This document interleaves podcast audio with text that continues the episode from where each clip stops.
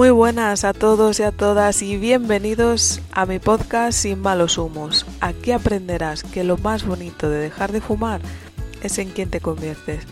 Me llamo Isabel La Unión y juntos aprenderemos a entrenar la mente para decirle al tabaco Sayonara, baby.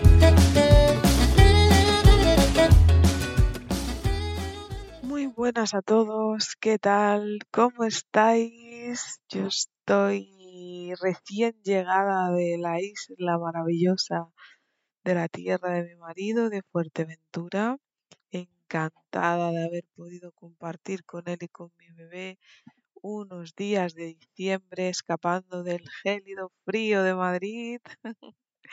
y aquí me encuentro comenzando a grabar el episodio número 21 al que he querido titular no quiero perder el control dejando el tabaco. Y la verdad, tengo que confesarte que al principio me escribo siempre las primeras líneas para agarrar el hilo de, de lo que es el, el episodio de cada podcast. Y me he dado cuenta de que el micrófono este, como no edito ni me vuelvo a escuchar ni nada, pues no me había percatado. Y nadie me lo ha dicho hasta me dijo Sergio el otro día, y se escucha raro. Así que entre eso y el éxito que está teniendo alguno de los episodios, pues he dicho, voy a invertir en un micro para dar una mejor calidad de audio y para hacerlo lo mejor que pueda y que está en mi mano.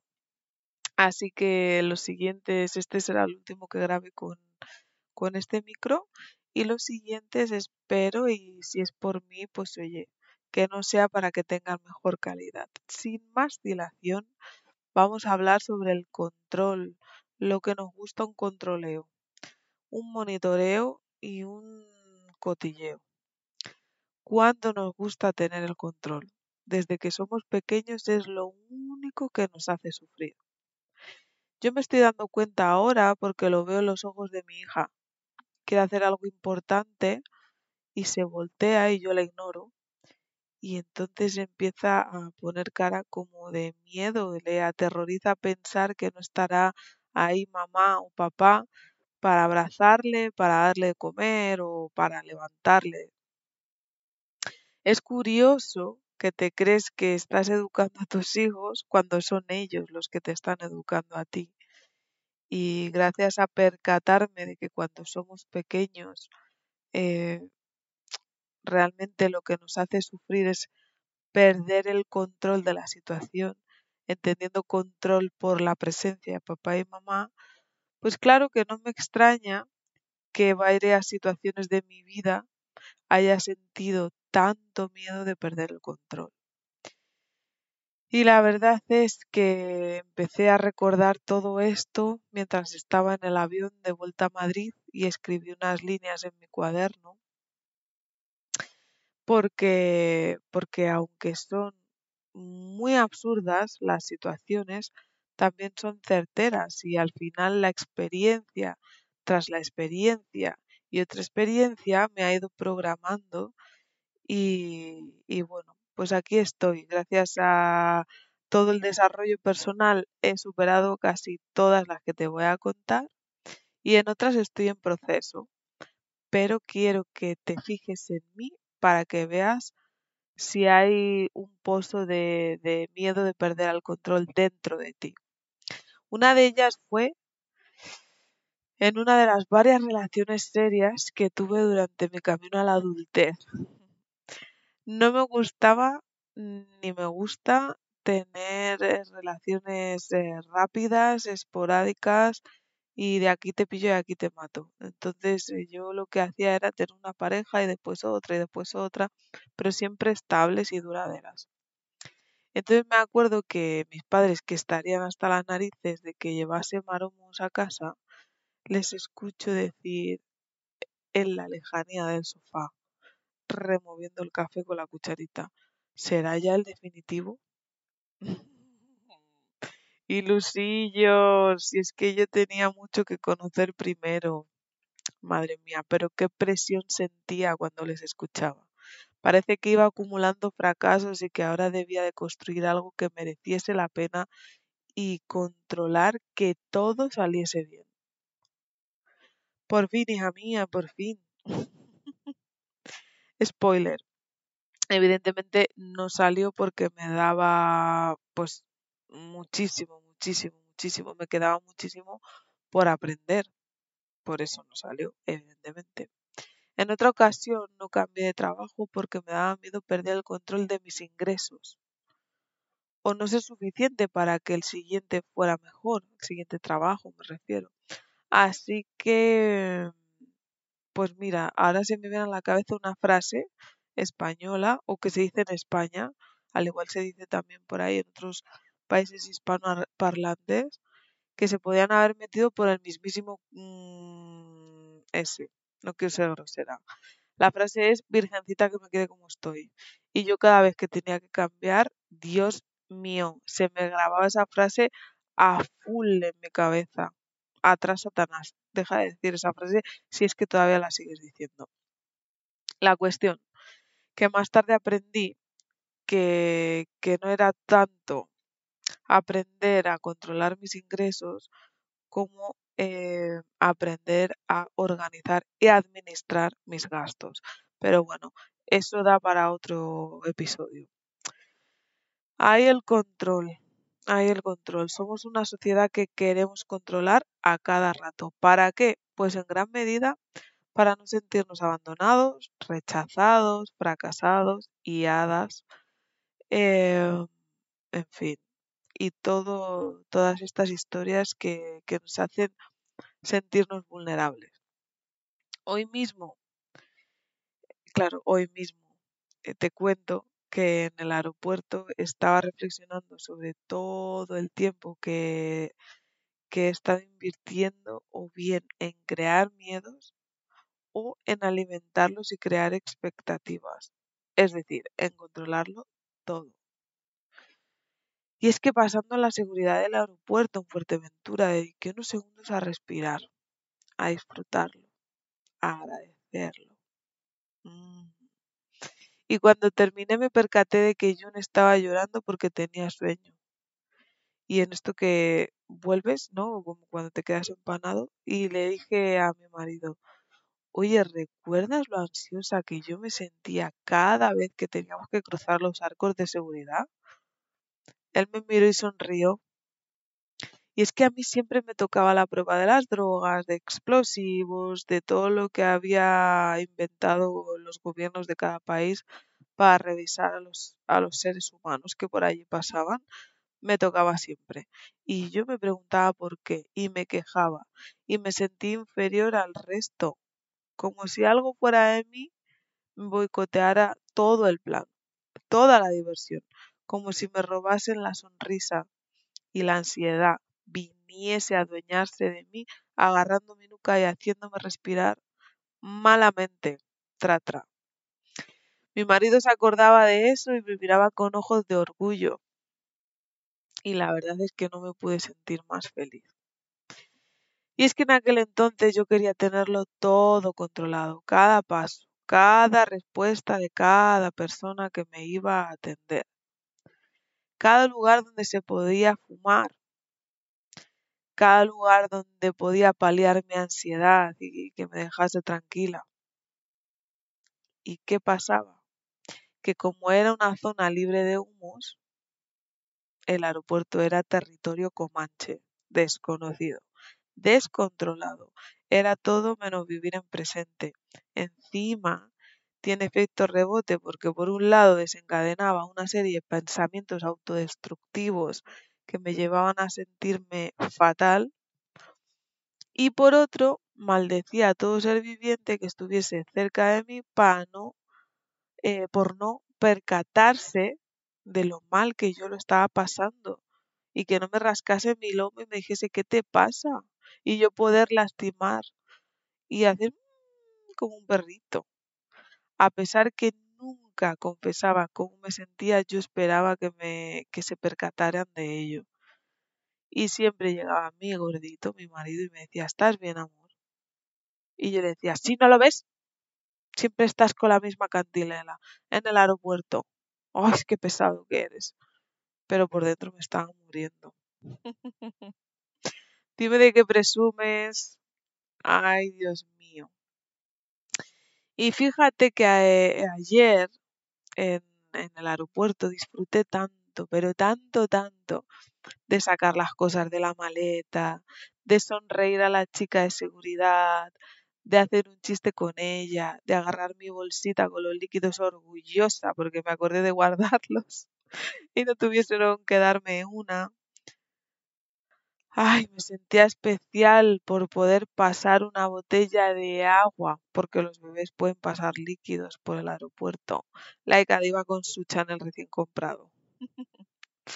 respiraba bienestar, respiraba gratitud, respiraba presencia.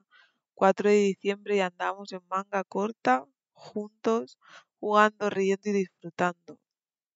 Si alguien me lo cuenta al principio de año, te prometo que hubiese dejado de fumar antes. Es que cuando dejas de fumar, como ya no conspiras las artimañas pertinentes para controlar en qué momento vas a salir a fumar, con quién o dónde, esos ratos de enajenación mental los utilizas para estar en presente, para observar y allí vi por primera vez cómo se ven las cosas a través de las pantallas de los rayos X. No lo había visto nunca cómo es de bonita la isla desde arriba vista por la ventana del avión. Nunca me había atrevido a mirar por la ventana del avión. Me daba fobia. No sabéis qué mochila me he quitado de arriba, de verdad. Es que no lo sabéis. Cuando hago sesiones de exploración siempre sale la eterna pregunta. No quiero engordar, engordaré dejando de fumar. Es que no quiero engordar, no quiero engordar, me costó mucho mantenerme así. Amigo, amiga, de verdad, que un segundo de puro presente, sin la agonía de saber en qué momento podrás ir a una sala llena de gente fumando, a darte tu dosis, con la vergüenza que te da salir de ahí, te aseguro que va a reconfortar y reprogramar más que mantener tu culo en tus pantalones. De hecho, hará que si los primeros meses ganas un poco de peso, los siguientes dediques tu foco y por lo tanto tu energía a vivir en base a un estilo de vida lleno de hábitos saludables y tu culo volverá a su forma o si me apuras la mejorará. De verdad. Vivir en presente. Si es que me percaté, lo vi claro en el aeropuerto tenía tanto miedo a dejar de fumar porque quería controlarlo todo en mi vida. Todo lo de fuera de mí, por supuesto, porque lo único que podía controlar lo dejaba en manos de sustancias, comportamientos y relaciones. Distracciones, medios de comunicación, pérdida de tiempo creando celulitis entre cigarro y cigarro, Creía que si lo dejaba me iba a convertir en un ser improductivo, que para desconectar necesita descansar mirando algo que le llene la cabeza tumbada en el sofá y discutiendo con todo el mundo porque sin el tabaco me convertía en lo que vivía cada vez que me metía, por ejemplo, en un aeropuerto. Un ser incontrolado lleno de ira que no salía del estado de ansiedad, incapaz de disfrutar un viaje como una persona normal. Si el otro día no comprendías por qué para dejar de fumar debía de arreglar mi relación con el dinero, escucha que esto también es súper fuerte. Pero estoy descubriendo que el tabaco era la fuente o si no un gran espesante de muchos miedos como el de los aviones. Miedos que se me hacían bola y me impedían ser lo que yo consideraba libre. Esto ha cambiado, ya te hablaré sobre ello. Al final realmente, aunque digamos lo contrario, a ningún fumador le gusta el acto de fumar. Lo que le gusta es la sensación de recompensa, la ancles a lo que la ancles. Y es curioso porque cada uno anclamos una determinada sensación y todas son diferentes. Querer dejarlo y no poder es como sacar a un pitbull a pasear siendo él el que te pasea a ti, no tú a él. Según el libro Deja de cambiar, no puedes cambiar el 50% de tu personalidad porque es pura genética. Pero el otro 50 sí. Y ya que está hecho de tus experiencias, tu forma de vivir y de pensar, ¿por qué no empiezas por cuestionártelo todo? Recuerdo que mis amigos, cuando organizábamos algún viaje o algo así, como en mis trabajos o incluso en, la universidad, siempre me han dicho, tienes madera de líder. Y yo me sentía súper orgullosa. Pero ahora te digo que lo que tenía era madera de controladora. Muy buena convenciendo, con el único motivo de saber que fumar iba a ser posible en alguno de los momentos. Y si ese momento me lo tenía controlado, el resto de mi ser era pura productividad, risas, fiestas, cariñoseos y todas las demás parafernalias. Con tal de sobrevivir lo que sea.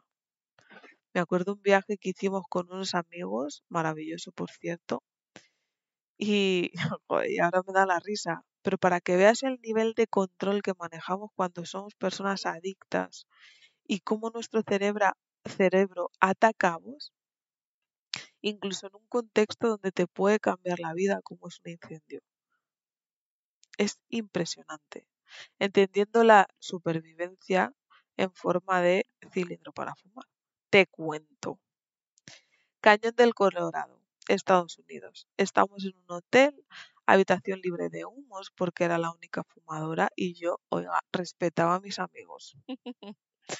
y no había para fumadores. Y por eso les hacía acompañarme en pijama a la puerta para fumar antes de acostarme. Pero bueno, gracias amigos, yo trataba de respetaros lo máximo posible. El caso es que como a las 3 de la mañana, o eso me parecía a mí que quizás era la una, no lo sé. El caso es que suenan las alarmas de incendio y me despierto porque llegan los bomberos.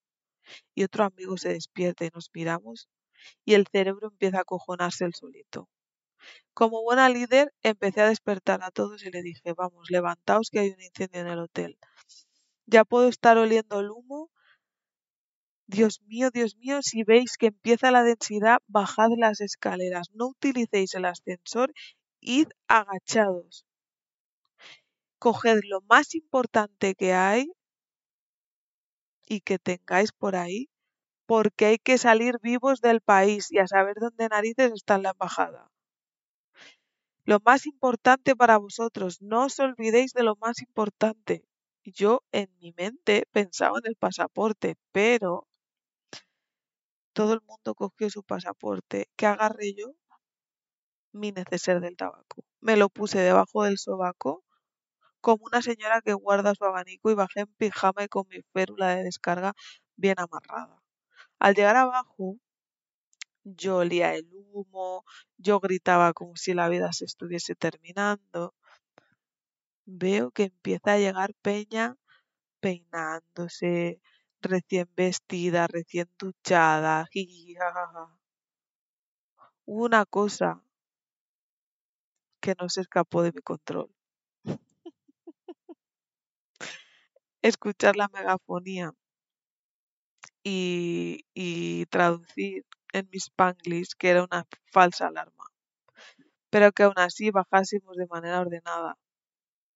Así que ni humo, ni incendio, ni nada. Lo único que me llevé ese día fue ver a los bomberos por allí y la seguridad de que pasase lo que pasase.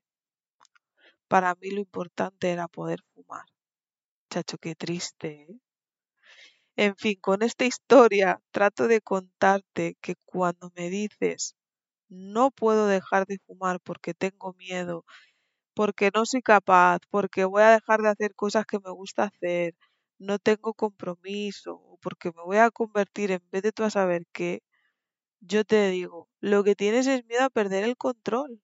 Y si continúas fumando, seguirás sin tener el control de tu vida. Por tanto, estás metido o metida en un bucle del que salir solo depende de que pienses menos y hagas más. O en otras palabras, que aunque tengas miedo lo hagas con miedo. Primero un pie, luego el otro, como cuando aprendiste a caminar, si es que tampoco sabías y lo conseguiste, porque sabes lo que siempre vas a poder controlar, tu voluntad. Como dice Super Pedro, Pedro Vivar, no es lo que te pasa, es cómo lo estás afrontando. Y no, no tienes miedo a dejarlo, porque a ese miedo le destapas rápido, siempre puedes volver a fumar. Y si continúas en tu intelecto, solo vas a poder estar tratando de imaginar un millón de situaciones que ya te anticipo que en más de un 90% no se van a dar. Eso es como tener un objetivo que no se puede medir, deseando que se te dé el resultado, como querer que te toque la lotería creyendo que no depende en absoluto de ti, simplemente de la suerte. Pero si hasta para ganar la lotería tienes que comprar el boleto.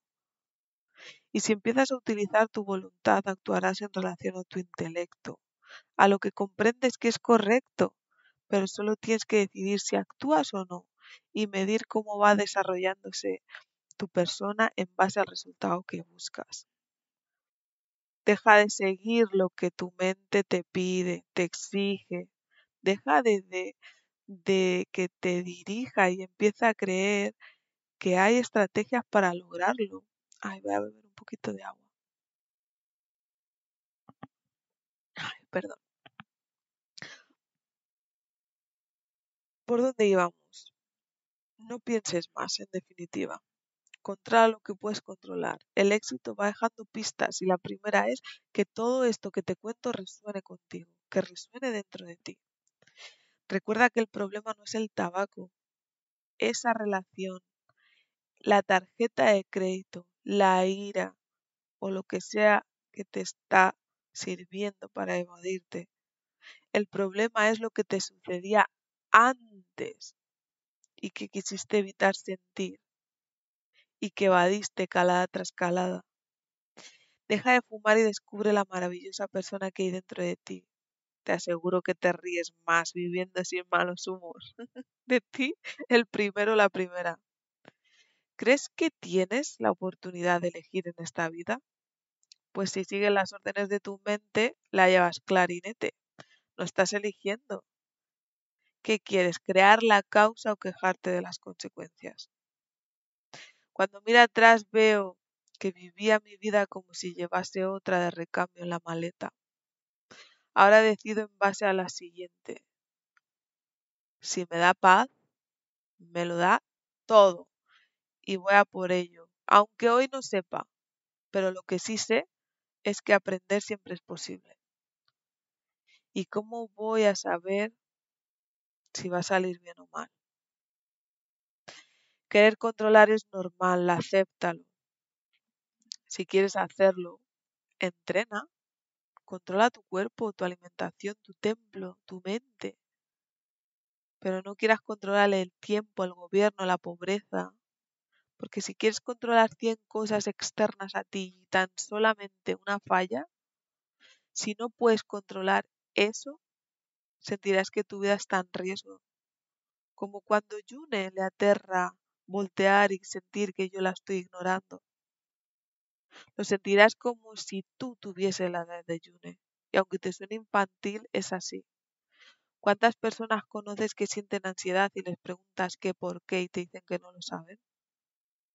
En mi caso, mis primeros ataques de pánico se debieron a tener miedo a perder el control. En ese momento no lo sabía, ojalá hubiese escuchado un episodio como este. ¿Cuánta gente no conoces tratando de controlar no cumplir años? ¿Es que acaso el tiempo se controla? Hoy quiero preguntarte, ¿a qué tienes miedo de perder el control? No todos tenemos los mismos miedos. Pongamos que es algo así como tengo miedo a perder el control de mí misma dejando de fumar. Bueno, ahí te preguntaría que me dijeses qué significa para ti de ti misma, pero obviando eso, ¿para qué quieres seguir teniendo el control? Porque no somos idiotas. Detrás de cada creencia existe una función positiva, aunque te haga sufrir. Y déjame que te diga que es absurdo querer cambiar la creencia sin saber cuál es su función en tu vida. ¿Y sabes por qué? Porque toda creencia limita por un lado, pero por otro posibilita. Por ejemplo, yo tenía una creencia que era, si pongo límites me sentiré culpable o soy la mala si pongo límites. Y ojo, lo que me hacía enfadarme. ¿Recuerda cómo se trascendía la ira? Hmm.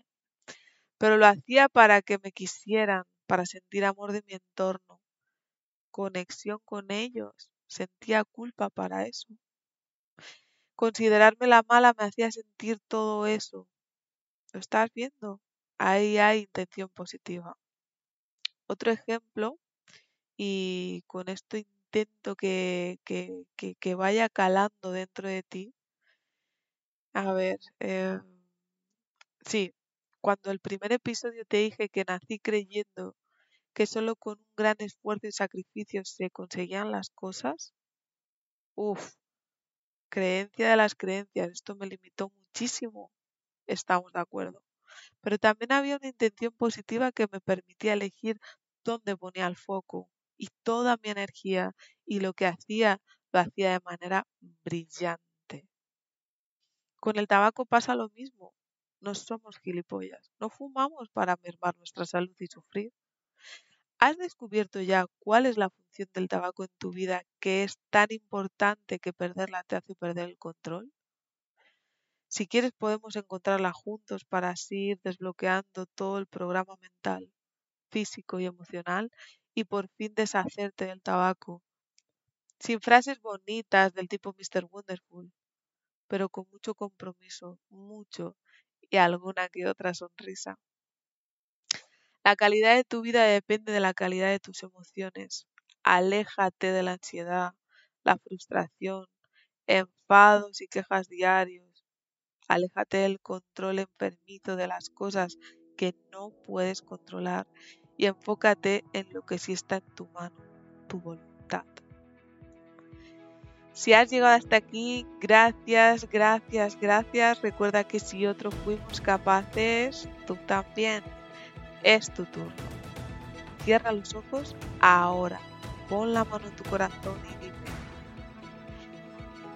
¿qué depende de ti controlar? ¿Estás alineado, alineada y decides en base a tu voluntad? Dejar de fumar significa perder el control, pero a veces perder el control también significa libertad si quieres empezar con tu proceso, si quieres que te acompañe, empieza escribiendo un mensaje directo en mi perfil de Instagram arroba soy Isabela con la palabra ayuda. Si otros pudimos, tú también. Ya lo sabes, yo confío en ti al 100%. Te veo en la cima. Recuerda que juntos y juntas somos y nada la vez y que tú ya eres suficiente. Un abrazo.